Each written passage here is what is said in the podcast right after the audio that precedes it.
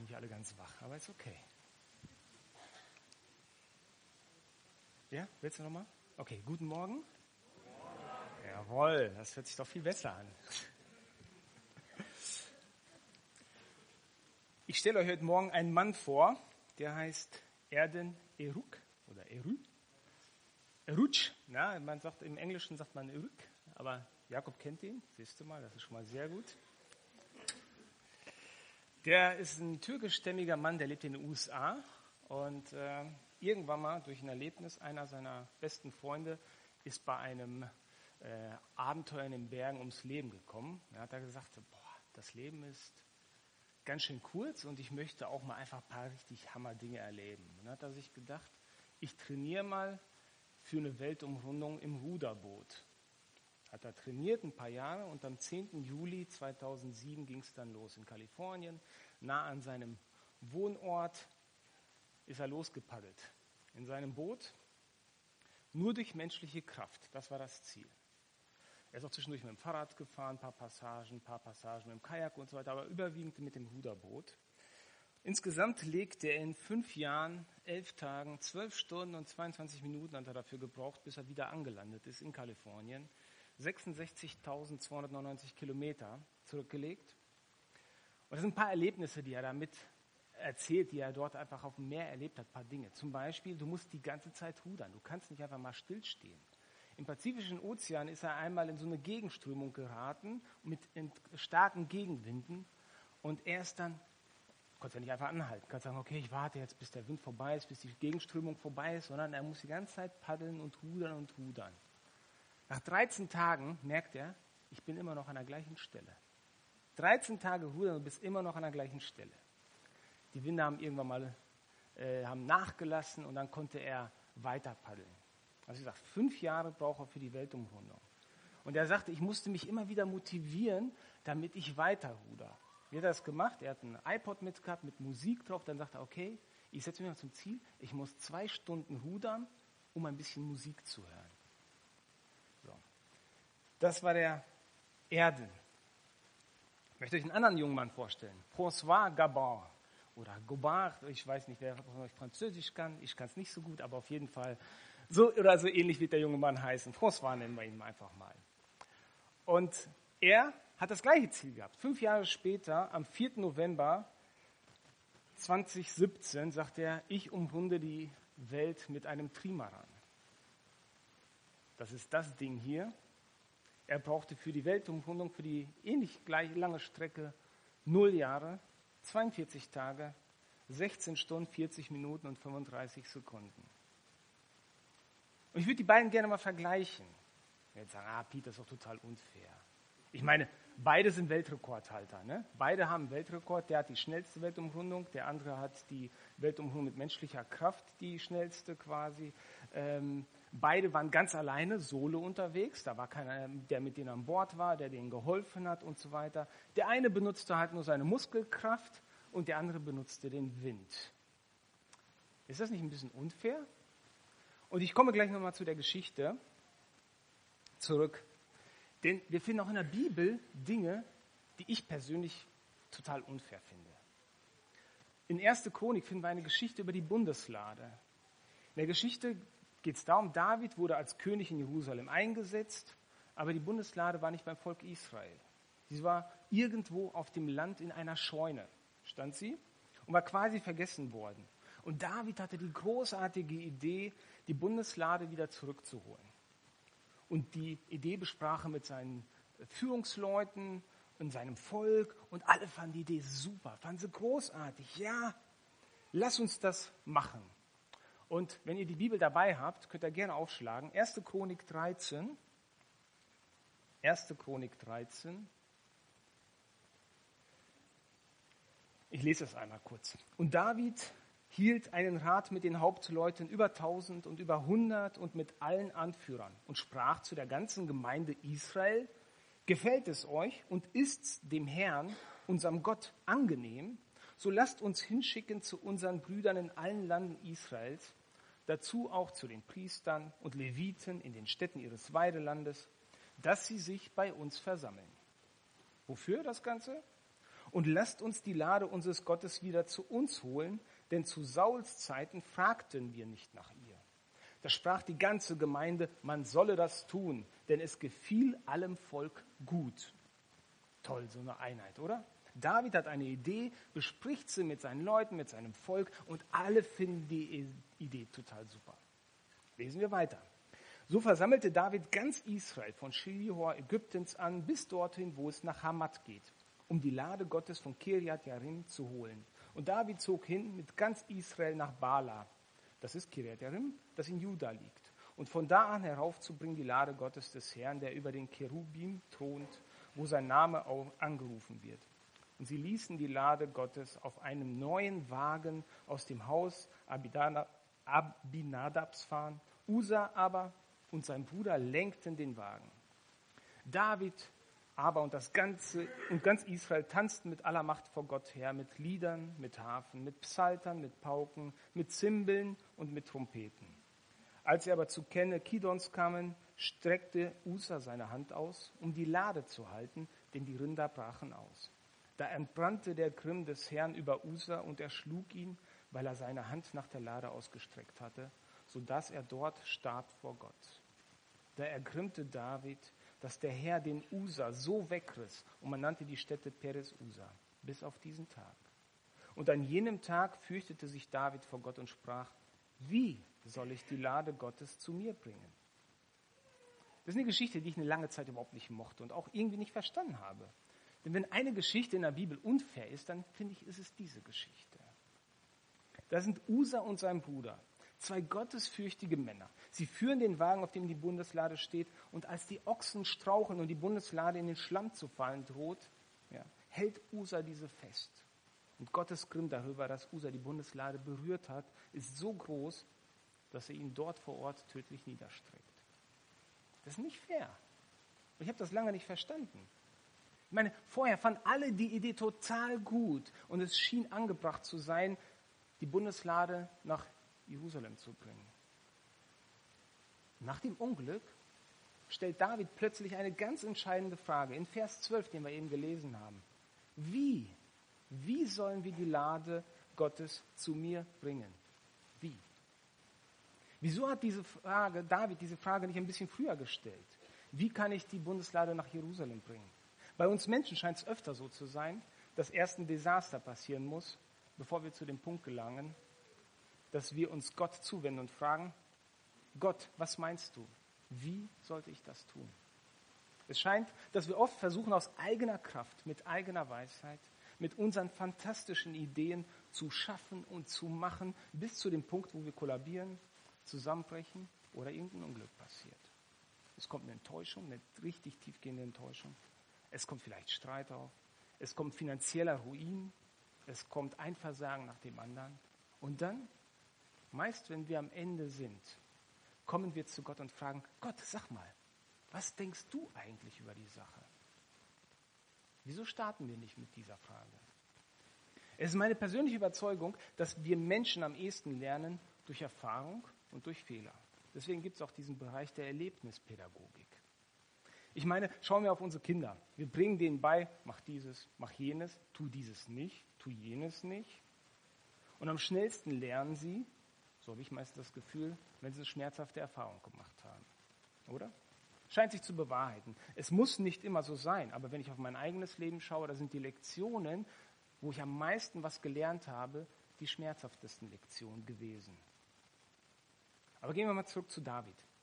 Was macht er jetzt nach diesem Unglück? Er macht etwas richtig Gutes. David liest die Bibel. Meine, die hatten damals nicht die gesamte Bibel, aber sie hatten die Schriftrollen der Torah. Und woran sehen wir, dass David die Torah gelesen haben muss? Gehen wir mal zwei Kapitel weiter. 1. Chronik 15, da lesen wir ab Vers 1. Und David baute sich Häuser in der Stadt Davids und bereitete der Lade Gottes eine Stätte und schlug ein Zelt für sie auf. Damals sprach David, die Lade Gottes soll niemand tragen außer den Leviten. Denn diese hat der Herr erwählt, dass sie die Lade des Herrn tragen und ihm dienen alle Zeit. Was für eine Überraschung. Wie konnte David das denn jetzt auf einmal wissen?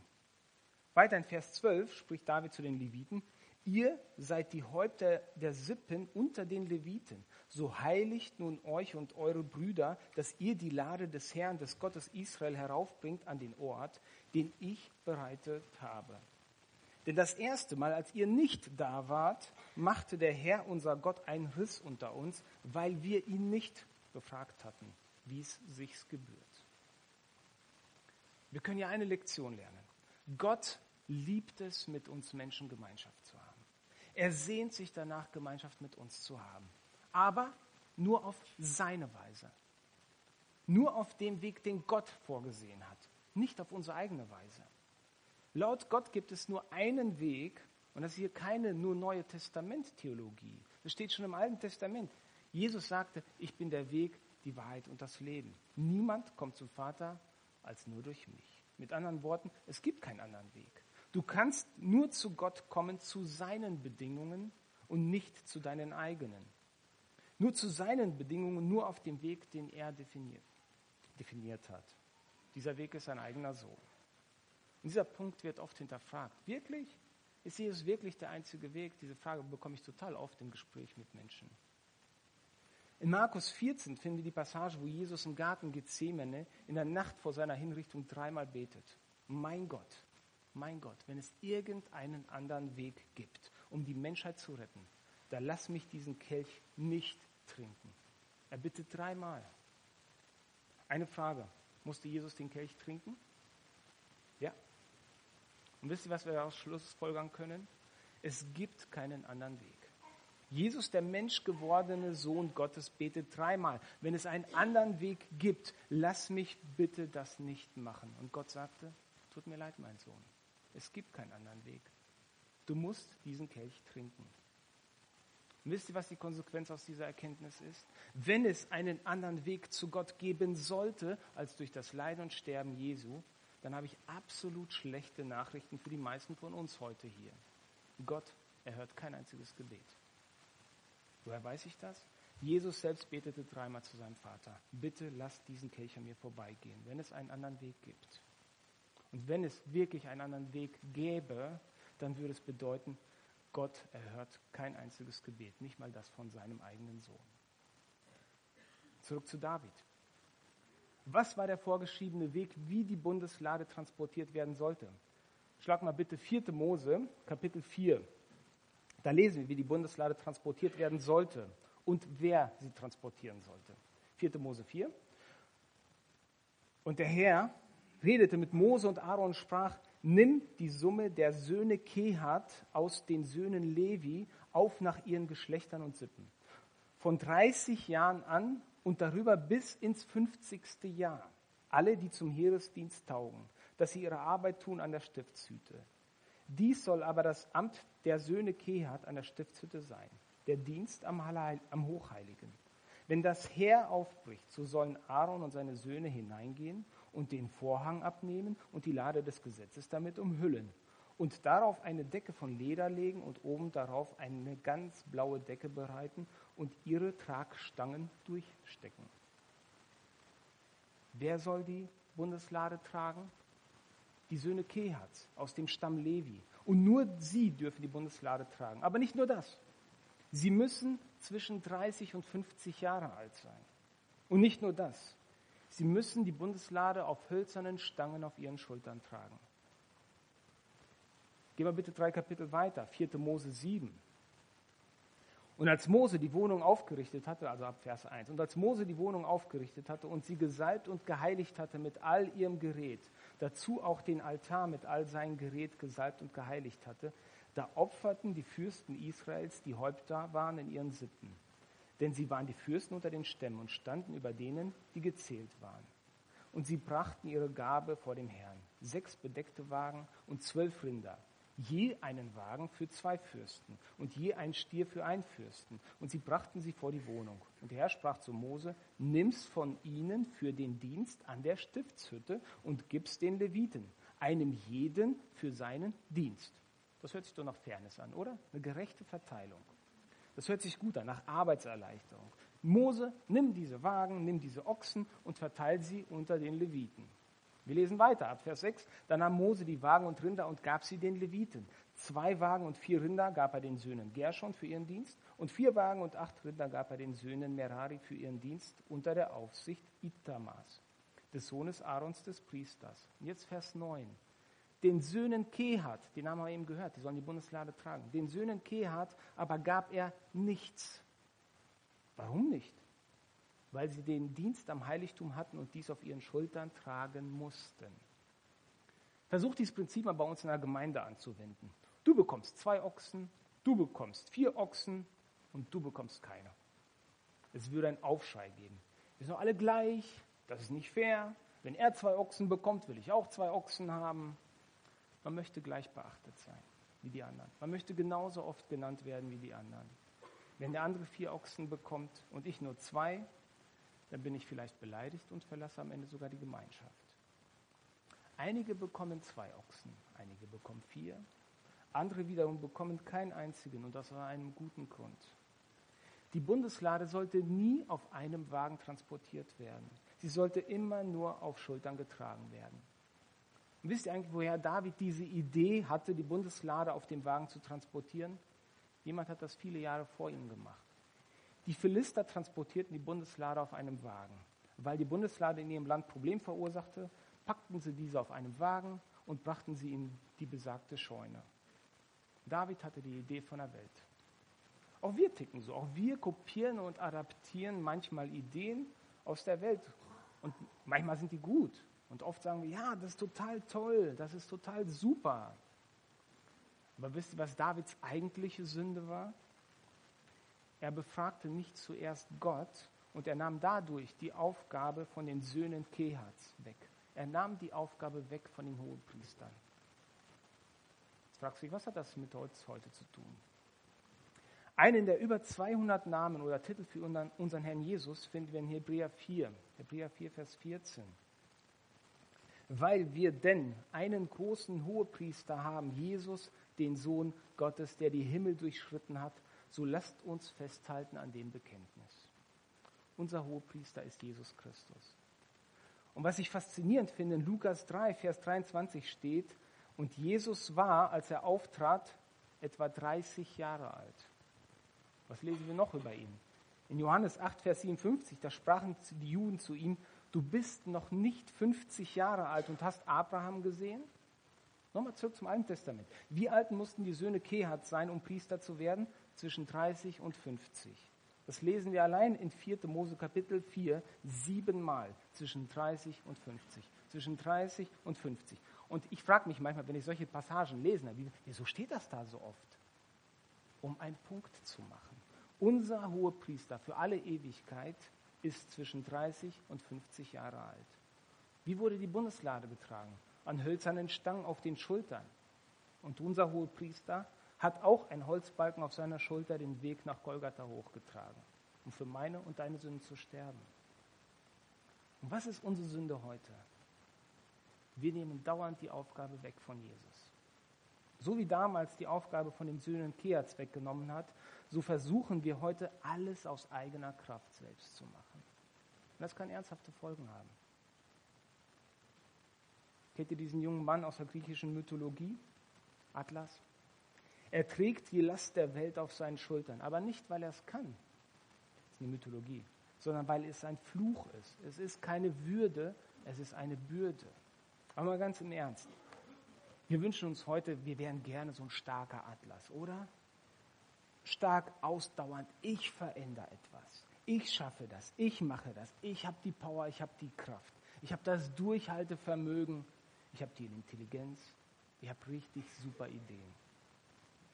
Das alles hört sich an wie eine Tugend, ist es ganz oft aber leider nicht. Denn wenn wir in unserem Christsein so handeln und denken, nehmen wir die Aufgabe von Jesus weg. Das machen wir manchmal sehr oft, ohne dass wir es merken. Wie, fragst du dich vielleicht? Diese Haltung kann zum Beispiel sichtbar werden im Gebet. Wenn wir zum Beispiel beten, Herr, gehe du heute mit mir. Oder Herr, sei du bei mir. Verstehe mich bitte nicht falsch. Es ist nicht falsch zu beten, Herr, geh du heute mit mir oder Herr, sei du bei mir. Wenn man niedergeschlagen ist, wenn man sich verlassen und allein fühlt, wenn man deprimiert ist. Davon rede ich hier nicht. Ich rede nur von der theologischen Aussage, Herr, sei du bei mir, ist deshalb nicht richtig. Und ich zeige euch gleich mal, was ich damit meine. Johannes 12, 25. Johannes 12, 25. Da steht, wer sein Leben lieb hat, der verliert es. Und wer sein Leben auf dieser Welt hasst, der wird es bewahren zum ewigen Leben. Jetzt kommt der wichtige Part. Wer mir dienen will, der folge mir nach. Und wo ich bin, da soll mein Diener sein. Zweite Chronik 15, Vers 2, da steht, der Herr ist mit euch, weil ihr mit ihm seid. Der Herr ist mit euch. Das ist eine Tatsache. Die Frage ist nicht, ob der Herr mit uns ist, sondern sind wir mit dem Herrn. Jesus sagt, mein Diener ist da, wo ich bin. Er sagt nicht, ich werde da sein, wo mein Diener ist. Aber wir vertauschen das manchmal. Wir haben manchmal die Haltung, Jesus, hier ist mein Plan. Eins, zwei, drei. Das sind die Punkte, das ist meine Agenda, das habe ich heute vor. Ich habe ziemlich gute Gedanken gemacht, ich habe tolle Ideen, ich habe alles super durchgeplant. Ich weiß ganz genau, wie es laufen muss. Und jetzt fehlt mir nur noch, Herr Jesus, dass du mir ein bisschen hilfst, ja? dass du bei mir bist, dass du mit mir gehst. Aber wisst ihr, was in diesem Fall passiert? Ich bin der Herr, Jesus ist der Diener. Alles, worum ich ihn bitte, ist mir ein bisschen zu helfen, ein bisschen bei mir zu sein. Ich habe die Rollen vertauscht und das ist nicht so, wie es sein sollte. Er ist der Herr, wir sind die Diener. Wir müssen auf Jesus schauen und ihm nachfolgen und weniger ihm unsere Agenda vorlegen und ihn bitten, uns zu begleiten. Lass uns bitte darauf achten, was wir beten und wie wir mit Gott reden. Also das ist eine Art, wie wir Jesus die Arbeit wegnehmen. Ich gehe voraus und du, Jesus, komm bitte hinterher. Ich übernehme die Verantwortung. Ich mache die Pläne. Eine andere ist, dass wir unser Leben Gott widmen. Aber ein Leben Gott widmen hört sich doch eigentlich gar nicht so schlecht an. Ich erkläre euch kurz, was ich damit meine.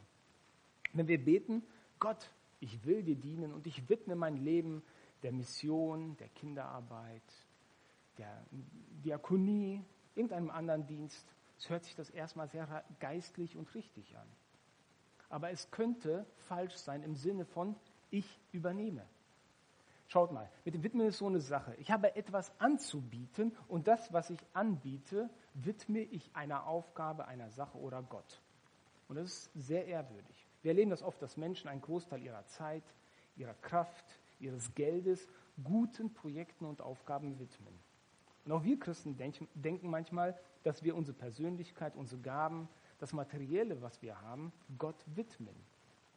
Aber wir lesen in Josua 24, dass er dem Volk Israel sagt, ihr könnt dem Herrn nicht dienen, nicht aus eurer eigenen Kapazität, nicht aus eurer eigenen Kraft, nicht aus euch selbst heraus. 1. Korinther 4, Vers 7 sagt Paulus, denn wer gibt dir einen Vorzug? Was hast du, was du nicht empfangen hast. Wenn du es aber empfangen hast, was rühmst du dich dann, als hättest du es nicht empfangen? Ihr seht, wenn ich etwas habe, dann kann ich es auch jemandem widmen. Aber Gott sagt, alles, was ihr habt, alles, habt ihr von mir empfangen. In diesem Sinne können wir Gott nichts widmen. Der hat uns zuerst alles gegeben. Wisst ihr, was wir machen können? Wir können unser Leben Gott total hingeben. Das sind keine komischen Wortspiele, die ich hier mit euch mache. Das ist wichtig, den Unterschied zu verstehen. Denn wenn du diesen Unterschied verstehst, hat es praktische Auswirkungen auf dein Leben. Ich werde es dir gleich zeigen und erklären. Und bitte versteht mich auch nicht falsch, wenn jemand sagt, ich widme mein Leben Gott und meint damit, dass er sein Leben komplett Gott hingibt. Super. Ich hoffe, ihr versteht den Grundgedanken. Wenn ich etwas widme, dann habe ich das vorher besessen, dann hat es vorher mir gehört und ich gebe davon etwas ab. Wenn ich mich hingebe, dann sage ich, Jesus, du bist Herr und ich bin dein Diener und ich gebe mich dir ganz hin und lebe aus deiner Kraft, nicht aus meiner. Und wir entscheiden am Ende, wie wir unser Christsein leben wollen. Es gibt drei Modelle, wie, wir das, wie das Leben eines Christen aussehen kann. Und da kommen wir auch zu dem nicht ganz fairen Vergleich am Anfang der Predigt. Es gibt Christen, die rudern. Ich vermute mal, sitzen ganz viele hier. Ich selbst nehme auch sehr oft sehr gerne das Ruder in die Hand. Beim Rudern geht es darum, die Bewegung nach vorne komplett durch die Selbstanstrengung zu vollbringen. Wenn du nicht ruderst, kommst du schnell zum Stehen oder wirst von der Strömung weggetragen. Oder du ruderst 13 Tage auf der Stelle wieder erden. Rudern ist anstrengend und egal wie stark du bist, du wirst irgendwann mal müde, ausgelaugt und kaputt sein. Und genauso ist es im Christsein. Wenn du dein Leben Gott nur widmest, ich helfe dir Gott, ich mache etwas für dich Gott, ich streng mich an für dich, ich gebe meine Zeit, meine Energie für dich Gott. Gott, ich werde jeden Morgen um 5 Uhr aufstehen und eine Stunde stille Zeit machen und wenn es mich umbringt, es wird dich umbringen. Es ist irgendwann mal nur noch frustrierend und anstrengend. Es gibt einen anderen Weg, sein Christsein zu leben. Das ist Segeln. Und ich glaube, das ist der Weg, den Gott für uns vorgesehen hat, wie wir unser Christsein leben sollen. Du raffst das Segel, stellst es in den Gewind und genießt die Fahrt. Wenn du segelst, merkst du schnell ein paar wichtige Dinge. Die Kraft, die dich nach vorne schiebt, kommt von außen, die kommt nicht von dir. Nicht du erzeugst durch Selbstanstrengung die Bewegung, es ist der Wind im Segel, der das Boot schiebt. Du bist selbst auch nicht passiv. Du musst hier mal eine Leine lösen, du musst dort die Rick festmachen, du musst darauf achten, dass das Segel die ganze Zeit im Wind steht. Aber es ist nicht kräftezehrend und aufreibend. Und es schiebt dich nach vorne, selbst in stürmischen Zeiten. Und es ist unsere Entscheidung, wie wir unser Christsein leben wollen. Übernehmen wir eine Rolle, die uns nicht gehört? Übernehmen wir die Rolle der Söhne Kehats, der Hohepriester, und verausgaben uns und geben alles, bis wir kaputt erschöpft sind? Oder geben wir unser Leben und unsere Pläne, unsere Ambitionen unserem Hohepriester Jesus hin und sagen, du bist Herr. Wir wollen da sein, wo du bist. Wir wollen dir folgen.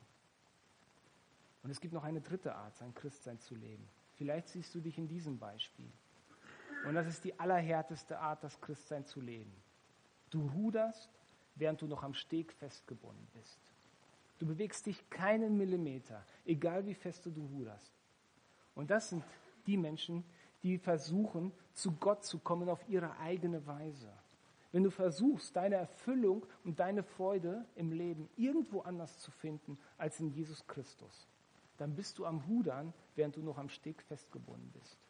Es ist kräftezehrend, es ist hoffnungslos, es macht überhaupt gar keinen Sinn. Abseits von Jesus kannst du der religiöseste Mensch sein, die frommste Person im Universum. Es bringt dir überhaupt nichts, wenn du immer noch am Steg festgebunden bist.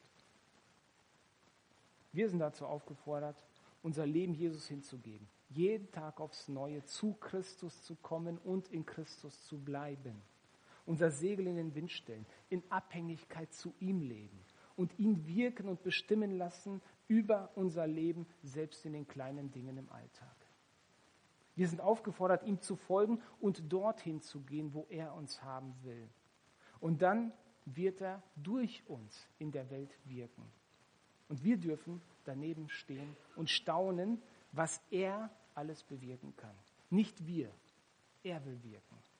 In unserem Leben in unserem Leben unserer Familie, im Leben unserer Nachbarn, unserer Stadt, unserer Gesellschaft, weil wir Jesus, den Hohepriester, seine Arbeit machen lassen.